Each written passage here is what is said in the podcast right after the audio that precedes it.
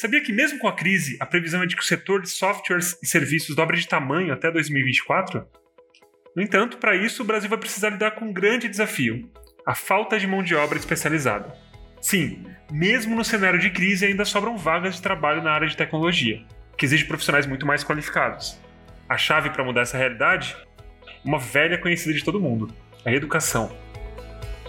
Esse é o tema de hoje do Brasconcast, o podcast de tecnologia e políticas públicas da Brascom. A gente tem, de forma quase que constante, 30% das vagas em aberto. Essa é a Tânia Consentino, presidente da Microsoft Brasil. A gente tem muita dificuldade para preencher essas vagas. Nós formamos por ano 46 mil profissionais no ensino superior em tecnologia da informação. Só que o mercado ele tem uma demanda para 70 mil profissionais. Dos 46 mil que nós formamos, temos muitos deles com, com, com currículos desatualizados. E aí, um fator também que é chocante, cada vez menos jovens estão interessados a ingressarem na área de tecnologia. E a gente sabe que o Brasil hoje forma muito mais pessoas na área de humanas do que na área de exatas. Esse é o Laércio Consentino, fundador da TOTUS. Quando a gente olha o desafio que a gente tem da retomada econômica do Brasil, passa pelas ciências exatas. Esse desafio do mundo digital passa por cada vez mais a gente conseguir digitalizar todos os processos, serviços, negócios, toda a parte de distribuição e assim por diante. Então, hoje a gente tem um déficit muito, muito grande tá, de profissionais tecnologia da informação está presente em 80% das escolas, então, a gente precisaria abrir mais vagas, mas a gente precisa motivar esses nossos jovens a gostar um pouquinho mais de matemática, a entender um pouquinho mais das possibilidades que abrem para a gente. E como fazer para que os jovens se interessem pelo assunto? O ministro da Ciência e Tecnologia, Marcos Pontes, indica um caminho. A promoção da ciência ela trabalha exatamente dentro das escolas. Nós temos um, aqui no, no Ministério uma plataforma de Olimpíadas que nós congregamos todas as Olimpíadas científicas do país, nós apoiamos essas Olimpíadas de forma geral. Você fala assim, peraí, eu estou falando de formação profissional, você está falando lá da formação básica de trabalhar com criança. Lembre que a gente precisa motivar essas crianças para as carreiras de ciência e tecnologia. é, é importante que elas vejam nessas carreiras uma possibilidade interessante de futuro e também algo, entre aspas, né, divertido, algo que, que vai dar para cada um deles felicidade em trabalhar com isso. E tecnologia é dessa forma. E quando você começa a trabalhar com essas crianças, você nota o quanto que a tecnologia ela incentiva não só né, a matemática, a física, mas uma, uma criança, um jovem desse que começa a participar das Olimpíadas, por exemplo, e começa a ter resultados bons em todas as matérias da escola. O ensino técnico é um dos caminhos mais eficazes para que mais jovens entrem no setor de tecnologia. No entanto, apenas 8% das matrículas do ensino médio são para cursos técnicos. O secretário de Educação Profissional do MEC, Vandenberg Santos, acredita que é preciso preparar os professores e o sistema de ensino para despertar o interesse dos jovens.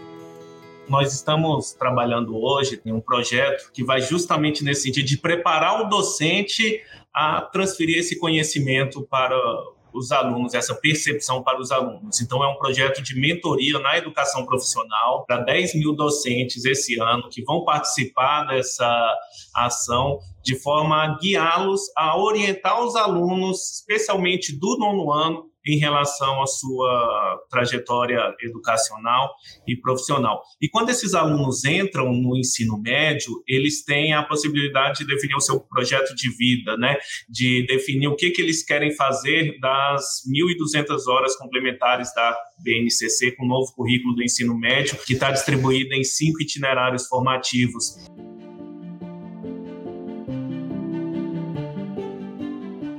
Na minha opinião, o modelo mais adequado que nós temos. Esse é Alexandre Martins, coordenador da CAPES, a Coordenação de Aperfeiçoamento de Pessoal de Ensino Superior, órgão do Ministério da Educação. É o modelo das trilhas educacionais muito utilizados nas certificações, por exemplo, que permite que durante a trilha muitos daqueles módulos possam ser reajustados, reenquadrados, atualizados, de maneira que o aluno, dentro do seu percurso de formação e qualificação, ele possa optar pela grade, pelas disciplinas e pelo caminho que melhor lhe convém desde que respeitando, obviamente, alguns pré-requisitos.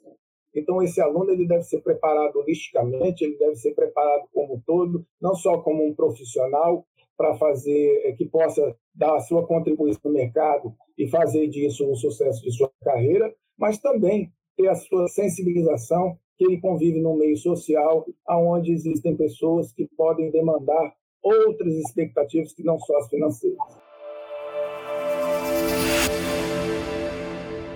mas o desafio da educação ele é tão grande. Essa é a Tânia Consentino, presidente da Microsoft Brasil. Que o governo sozinho não é capaz de endereçar e no Microsoft uma empresa privada também não é capaz de endereçar. Por isso eu coloco aqui a Brascom realmente à disposição para que a gente possa acelerar a transformação dos currículos, para que a gente possa junto construir essas grades para o programa da Base Nacional Curricular, para que a gente possa transformar essa nossa sociedade e aí, com certeza, a garantir um crescimento econômico e reduzir as desigualdades do nosso país. Isso só será possível através da educação. Esse foi o segundo episódio do Brasconcast, o podcast da Brascom, para você ficar por dentro de tudo o que acontece no setor de tecnologia e políticas públicas. Toda quinta-feira a gente traz discussões sobre temas importantes para o setor de TIC e transformação digital no Brasil. Até a semana que vem.